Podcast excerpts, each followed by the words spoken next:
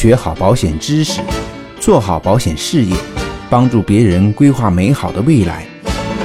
严炳祥谈保险之做保险长长久久，欢迎您收听。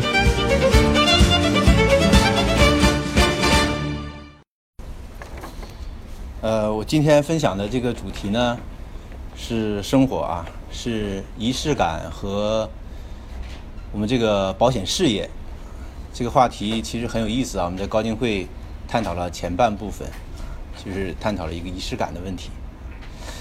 为什么要谈到这个话题呢？实际上就是大家都会觉得我们做这个工作啊，和其他的工作是不一样的。可能是一份事业，但它越是事业呢，你面对的挑战和困难越多啊，你内心的纠结就越多啊。某一个阶段的时候，你可能感觉就是像热锅上的蚂蚁一样喘不过气来啊。所以你的幸福感和快乐的指数就会比其他人要少。那么我们怎么能够把这个事业做好呢？实际上非常重要的就是我们要知道，其实一个人生很重要的问题就是怎么活着的问题。这个话题很大，是不是？但实际上也很简单。就如果把我们这一生，它作为一个曲线或者是直线，你去画下来的话，如果你从现在开始回想你过去十年。你能不能点出某一些点，值得你回忆留恋的，让你现在想起来热泪盈眶，或者是感到很温暖的时刻呢？如果有，有很多，那我们可以说你过去的几十年是很幸福的，很快乐的。但如果没有或者很少，那实际上可能就是一种虚度。所以，我们人生其实，如果说是每一个点或者每个线段组合而成、连接而成一条曲线的话，其实我们最重要的就是在我们人生这条曲线上面能够留下多少精彩的回忆。当下是一种未来的回忆，各位是不是？所以我们经常讲说要活在当下啊。这个假期我看了一个电影叫《太空旅客》，大家有没有看过？没看过，那部精电影太精彩了。精彩不在于它有大牌的影星，因为它从头到尾只有四个人在演，最多的时候四个人在演。他讲述一段故事，简单来讲，一一分钟来讲这个故事是这样子的，就是这个飞船上面有五五千个人，带着他们啊，要经过九十年的航行到达第二星球，那是新的生活。没想到呢，这个中途啊，太空舱里面的那个休眠舱出现异常。一个人提前九十年醒过来了，这个男人啊，主人公，他提前醒过来了，也就意味着他这一辈子要在这个太空船上面度过了，是不是各位？他很是不是很惊慌啊，很恐惧啊？因为他一个人，他看上去船舱里只有一个机器人是招待员，其他的没有任何一个人喘气的人跟他在一起对话，他很寂寞，很孤独。长达一年两个月的时间，他都自己在那度过。你想想，该忍耐多大的一种这这种这种折磨呀！突然有一天，他看见一个睡眠舱里一个女士非常美，然后他就翻看这个女士的资料，原来是一个作家。他深深的爱上了睡在太空舱里这个睡眠舱里这个女士，他就有不同的想法。他想什么呢？我应该把她弄醒。他呀，经过激烈的思想斗争，最后他决定把他弄醒，真的把他弄醒了。弄醒了之后，就讲这两个人的故事，很有意义。人生就是从此开始的。这个女人知道这个男主人公把她弄醒了，是什么样的感受？各位，当然生气，怒不可遏，因为她要追求她美好的生活，那是九十年以后的生活，她现在。提前了八十八年醒过来，他意味着她的人生也要在这个船里度过，而且面对一个完全陌生的男人，这不是她想要的生活。这个男人彻底把他美好的生活打破了，是不是？他非常的愤怒，他没有办法安静下来享受当下。但是经过一系列的这个故事曲折之后啊，他安静下来，他爱上了这个男人，两个人相爱，最后结婚。在这个船舱上面度过了他们的余生。当第八十八年的时候，船飞船即将到达终点的时候，所有船员全部都苏醒。他们到了这个这个这个大厅里面的时候，发现，在大厅里面已经有了参天的大树，有了小木屋，有了小鸟在飞。有了这个女作家一篇文一一本书，在介绍这么长的时间里面，这两个人如何在这个太空船里面度过他们幸福美好的一生。这是个人生哲理的故事，各位，活在当下，永远比追求未来美好的生活更重要。最美好的生活就是在当下。那回过头来讲讲我们人生，讲讲我们的保险，其实也是一样的，我们的生活也是一样的，各位。比如说，喝茶这件事情，有仪式感和没仪式，是不是完全不一样的感受啊？为什么很多人愿意喝茶，你知道吗？喜欢喝茶的人，他喜欢喝茶的仪式，而不是牛饮。倒了一杯水，咣干进去了，这不叫喝茶。喝茶一定要关公巡城，一定要经过这样一个仪式，他才会感觉很美好、很幸福，他才愿意持续不断的做这件事情。吃饭有仪式和没仪式会不会不同呢？各位，我们永远不会忘记烛光晚餐，和一个你的爱人或者是你特别重要的人物举行个非常隆重的这种。仪式性的餐饮，比如说旁边有个人给你拉小提琴，比如说同时还有烛光晚餐。像当年我和我母亲还有我父亲，我们一起去非洲的时候，啊，也路过法国，在摩纳哥，我们吃法法餐，那个法餐一个人是五千块钱的标准，四个 waiter 超级帅男生，法国的啊，在为我妈妈服务服务大餐呢。我妈说这是什么菜啊？她的想法和我的想法不一样啊。我妈妈就说：“这是什么菜？上了一个大大的盘子，法法式啊，上了一个大大的盘子，里面就一条小鱼。我们接受的应该是什么？各位，不是食物本身，而是这样一个仪式，是不是？你心中如果有仪式，你能感受到，你就能知道这这顿法式大餐是超级值得的。但是如果你没有，你感受不到的话，你把它当做一个食之无味的一个一个餐饮的话，那就毫无意义了。”西方人呢，在这方面做的比我们东方人要好得多得多。特别是法国人，仪式感是可以带来浪漫、温暖的。各位是不是？简单的吃一顿饭，他还要开个红酒，放个曲子。我们看过很多这种二战时期的那种电影，在极其残酷的战争时期，犹太人也会保持非常完整的仪式感。他们吃一顿饭之前都要祷告。这种仪式感会让人感觉很幸福，很温暖。在我们日常生活中，我们是不是有很多的纪念日啊？纪念日如果没有仪式感，比如说生日，你和你可能如果没有仪式的没有仪式感的话，你对这个生日可能很容易就淡忘了。但是最隆重的那一次的生日，你可能终身难忘，因为那个仪式太隆重了，超乎你的想象。没有仪式和有仪式完全不同。比如说结婚这件事情。如果没有仪式，和有仪式是不是不一样呢？求婚这件事情也是一样，是不是？为什么男人要单膝跪地，一定要拿着玫瑰去跟一个女人求婚呢？增加幸福指数，是让我们活在当下，感受到温暖，这是非常非常重要的。仪式感能让我们的人生更加丰富、更加温暖，让我们未来有美好的回忆，让我们的人心能够安定下来。能够心非常的安宁，仪式感真的非常非常的重要。爱情如此，过年是不是呢？各位，大家觉得现在的年怎么样？过得不好，一年比一年没意思，是不是？为什么没意思？仪式感欠缺。鞭炮实际上是一种仪式。我们小的时候，大家想一想，那种年是不是都充满了各种各样的仪式啊？民俗其实就是仪式啊，仪式的一种表现形式啊。穿新衣服，做各种各样的糕点，那都是一种仪式，其实不是实际所需。当我们这种仪式越来越少的时候，我们的记忆就会越来越淡薄。在日本、在香港、在台湾这样的地区，民俗保存的很好，它才会有传承，它才会有记忆，这点非常非常的重要。所以，我们生活当中如果没有仪式感，我们的生活就不会很丰富，就不会很丰富。你也不会热爱它，因为有仪式感实际上是热爱生活的一种表现。只有你热爱生活的人，你才能够千方百计的找出仪式感。比如说，我小的时候，我养过兔子，我曾养一只兔子死掉了。我的妈妈是很有仪式感的一个人，她怎么做呢？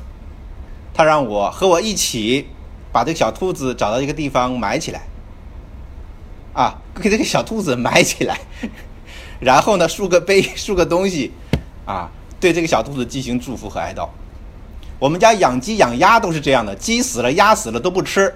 我小时候，因为我妈妈太喜欢这个鸡和鸭了，指望它们下蛋，它死了之后她觉得是功臣，都会带我去把这个鸡和鸭找一个地方河边给它埋起来，竖个碑。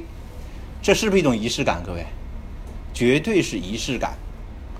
喜事、丧事都是仪式感，因为我们的生活就是由各种各样的仪式做的标记连接而成的。我们如果没有仪式，我们就感受不到我们还活着，我们就会遗忘很多事情。那我们的事业呢，也是如此的。各位，从你想一想，你入司到现在，你经过哪些仪式？你记过哪些东西？记记下哪些东西？我相信你头脑里面所有能够记住保险行业给你带来的东西，绝大多数都是在荣誉、鲜花和掌声中过来的。这些都是仪式所造就的。而不是你的保费数字，不是你头这个口袋里拿到的人民币的数字，绝对不是这样的。为什么要讲这些呢？我们希望大家都能够找到自己幸福的感觉。更重要的是，我们要找到我们组织发展和保险事业长青的密码，这是非常重要的。比如说，做客户有仪式和没有仪式，客户对你的认可度是完全不同的。最庄重的仪式就是递送保单。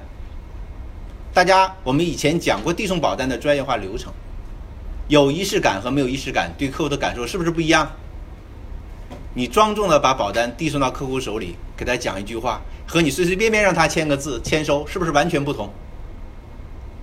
仪式感给客户，让他印象深刻，让他知道这份保单对他的重要意义。客户服务当中这种仪式感比比皆是，大家在以后的工作当中要去用心去琢磨。这种仪式感给客户的印象是完全不同的，他会感受到你和别的保险顾问是完全不同的，因为你是一个浪漫的人，你是个有心的人，你是一个仪式感超级强的人。我记得非常清楚，这个庞静和赵雪啊，他们来讲他们爱情故事的时候，爱情故事的时候，曾经拿过一样一样东西，对我来讲印象深刻，一辈子都不会忘记。就是他们两个人一起去看电影的票，看电影票粘成的那个册子，大家记得吗？每次约会，这是不是一种仪式？各位，绝对是仪式，绝对是仪式。世界上最大的仪式、最持久的仪式是什么呢？各位，宗教的仪式，是信仰。为什么有些人感觉很奇怪？为什么有信仰的人，人必须要有信仰呢？有信仰的人是不是就很安宁、很幸福？各位，就比没有信仰的人是不是要好很多呀？大家知不知道全世界没有信仰的人有多少人？没有任何宗教啊，我不讲宗教，信仰和宗教是不一样的概念啊。我们先讲宗教，就没有任何加入任何宗教的人有多少人？大家知不知道？猜一猜，全世界就是这个人没有加入任何的宗教。有多少人呢？各位，有七亿人。全世界有多少人？啊？各位，七十，将近六十亿了啊！就只有百分之十三的人是不加入任何宗教的，在中国是最多的。所以我们叫急功近利，信仰危机啊。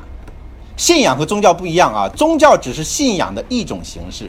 你说我们中国人没有加入任何宗教，难道我们就没有信仰吗？不是，信仰是两方面，信仰是对外是有敬畏敬畏之心的，对内是有自修之心的。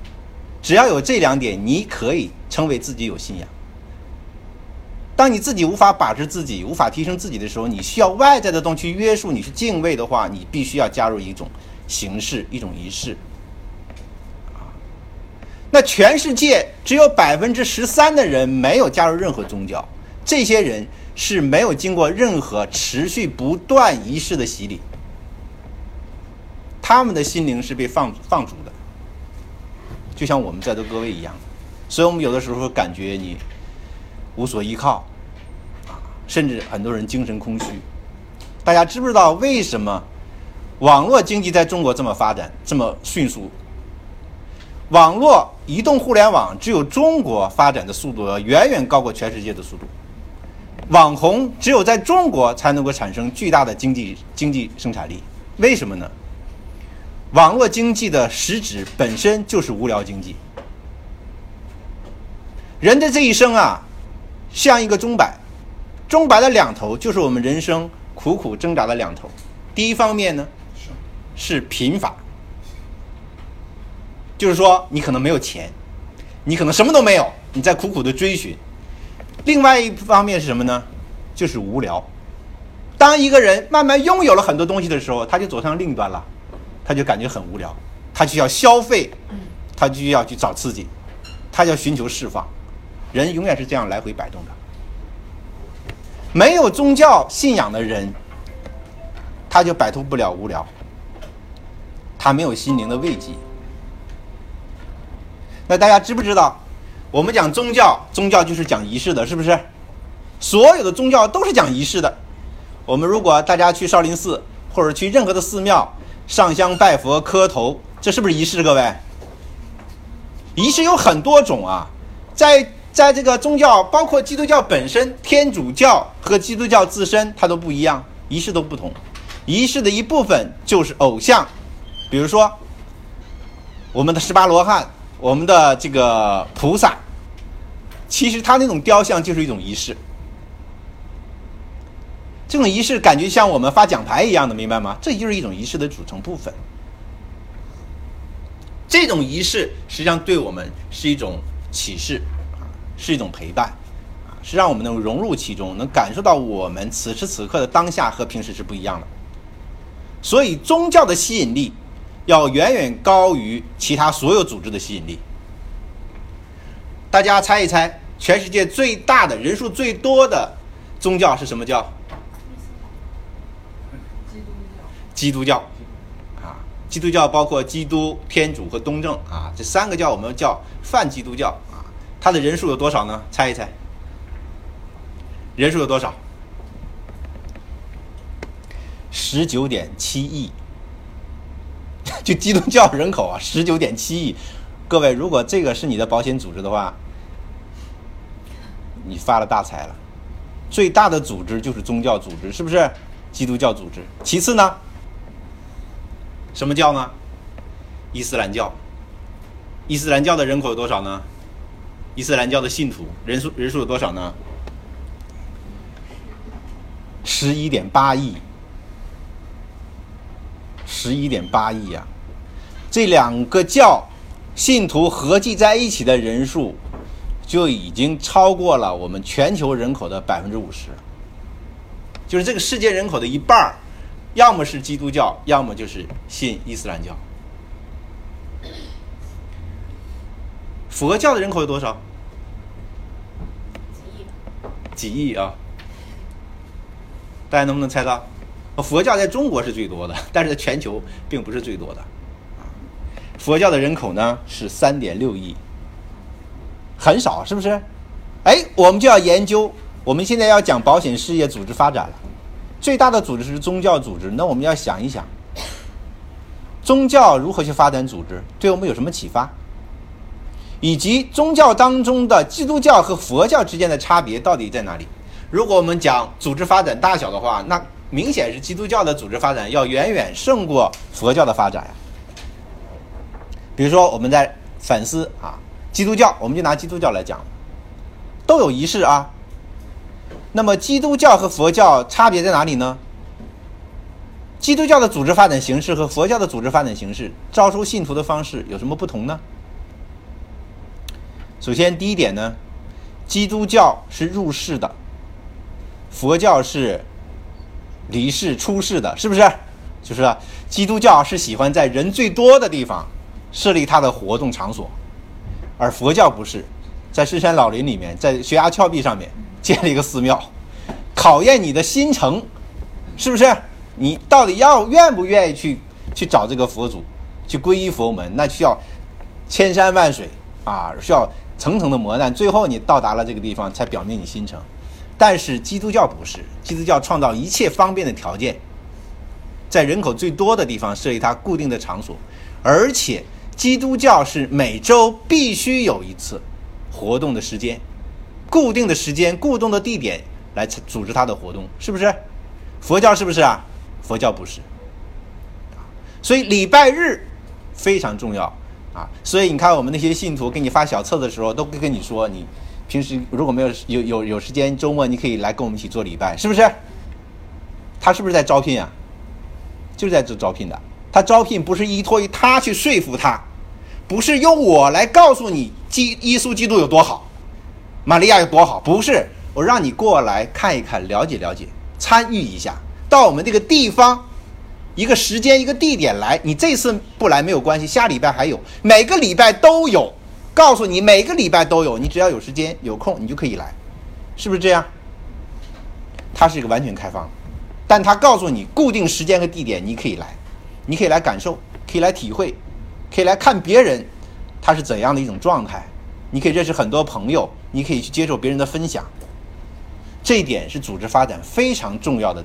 一个关键点，还有基督教，我认为它是全世界最大的读书会。他读什么书？圣经。所有的教徒，这十九点七亿的人，就是读一本书，就是读圣经。他的活动就是圣经的分享。教父在讲圣经的教义，啊，信徒之间在分享这个圣经啊，他的感悟。而且圣经是以故事的形式展现的，它非常的这个引人入胜啊，非常的贴近民众。佛教是不是呢？佛教的书是什么书？太多了，不是简单的一本哦。佛教的经太多了，《心经》《金刚经》是基础，但是佛陀的书太多太多了。唐三藏去。西西天取经，好多好多书，但圣经只有一本，这也是秘诀啊。而且佛陀的书很难懂，不是白话文，需要翻译，需要高僧 来解答，特别玄妙，不贴近民众啊，玄而又玄啊。它数量怎么可能？像基督圣经那样广为传广，你看我们在看电影影视剧的时候，那信徒随身都有一本圣经，他随时可以看，自己能看得懂。在国外的酒店，酒店都有，对不对？啊，所以佛教想他的信徒想要比基督教的信徒多很难的，因为他的教义、他的传承的工具本身就是特别复杂。就是特别复杂，所以如果我们想一想，我们这个保险事业组织的发展，我们如果借助基督教的这种发展模式去借鉴的话，大家想想，我们组织发展应该怎么去做？基督教是经过了上千年持续不断、每个星期固定搞活动的方式，才发展到今天这个规模，十九点七亿的信徒。这件事情是不是雷打不动的？每周日举行活动啊，绝对是这样的。我们需不需要有个固定时间、固定地点，在做样做在做这样一种仪式呢？需要，我们的组织才能够不断的发展壮大。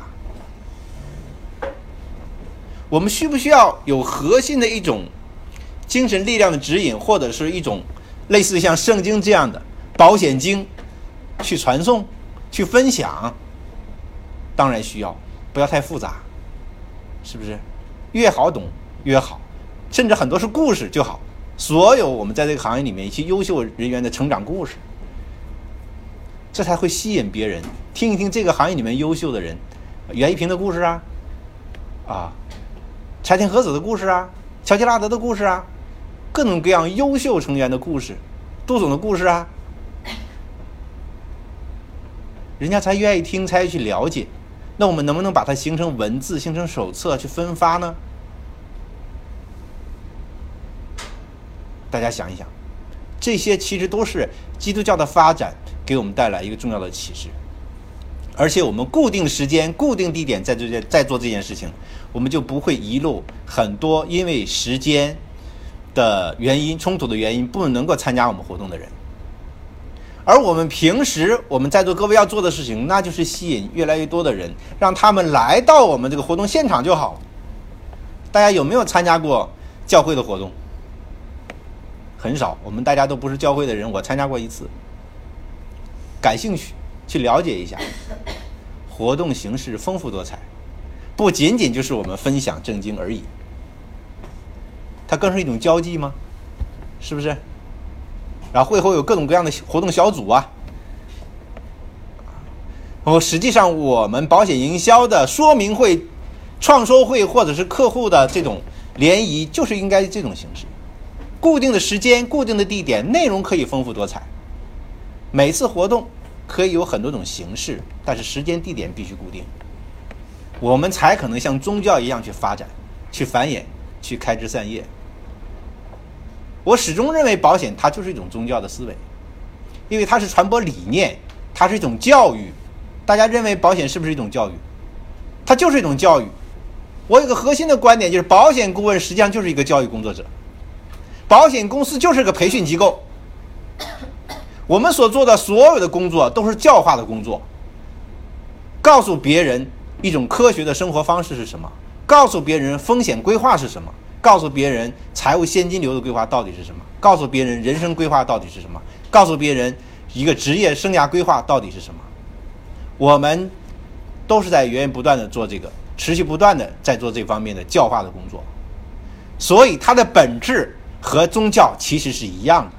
我们也有信仰。我们敬畏风险，我们有自修，我们追求人格的完善和完美，才能更好的服务客户和我们的事业。所以，我们可以说保险是我们的信仰，这是没有问题的。关键就是我们没有按照宗教的形式、仪式来做我们的事业，导致我们今天啊很多很多的问题啊发生。所以。我们保险事业，无论是客户经营还是组织发展壮大，如果我们以这种模式、以宗教的模式去发展，啊，去经营的话，我相信未来一定会非常非常的好。它初期可能会比较难，但是它是口碑相传，它是一种经验分享，它是越聚人越多，像滚雪球一样。假以时日，在我们有生之年，你的组织可能到达成千上万人都完全可能。它不是靠着你的说服去引领别人过来，而是靠着很多很多丰富多彩的故事，靠着科学的理念去吸引别人。大家想一想，为什么那么多的人会加入宗教呢？是因为我们每一个人，宗教实际上是一种哲学，哲学的形式，就是它实际上我们世界的存在是有很多很多种解释说明的方法的，宗教只是对客观世界的一种解释。方法，所以才会有不同的宗教，就是有不同的解释方法。比如说，人生对死的看法，对活着的意义的看法，会不一样。那么，不同的宗教的解释就会不同。当一个人对自己人生无法解释，面对的人生问题无法解释的时候，他需要寻求答案。啊，如果身边的人无法给他答案，谁给他答案，他就会向谁去靠拢。这我们以前经常讲，你的思想如果。你不占领别人的呃这个这个客户的思想或者增援的思想，如果你不去占领，就会有人去占领，是一个道理。当他在职业规划方面碰到问题，当客户在人生规划方面碰到问题，没有人帮他解决，那么谁帮他解决，他就会向谁靠拢。所以，我们这个事业实际上是非常简单的，但是是需要基于一个清晰的脉络啊，清晰的脉络来做这个事情，要持续不断的做，我们才会有非常好的一个结果。所以，保险事业它是类宗教事业，啊，它是一种信仰，它完全可以用宗教的形式来进行发展。期间最最重要的就是仪式感，因为只有仪式感，才让我们有参与的感觉，才让我们能够记得住，才让我们能够愿意融入进来。因为仪式感可以让参与的人他会有共通性，只有共通性，我们才会有互相连接，才会有粘性的。比如说，对“太平”这个字眼儿，太平的员工和其他公司员工就完全不同。比如说，今天如果我们去海南碰到一个人，他说我也做保险，你问他在哪家公司做，他说我在太平，你的是什么感觉？你的心就一热，是不是各位？你在外地，你看到太平这个 logo，你是不是心会一热？这个就是仪式感符号给我们带来的感觉。所以我们要把这种仪式感，要把这种符号，深深的印在我们保险事业的方方面面，客户的经营也好，组织发展也好，每一个细节都要做，在这方面都要去琢磨，都要琢磨，让我们的事业更温暖，让我们的事业更美好，让我们的事业能够更多的人愿意凝聚进来，和我们一起来做，这才是非常重要的，才是非常重要的。那这个话题呢，我就讲到这里我，希望能给大家一些更深入的思考啊，想一想我们的组织发展，想一想我们的未来。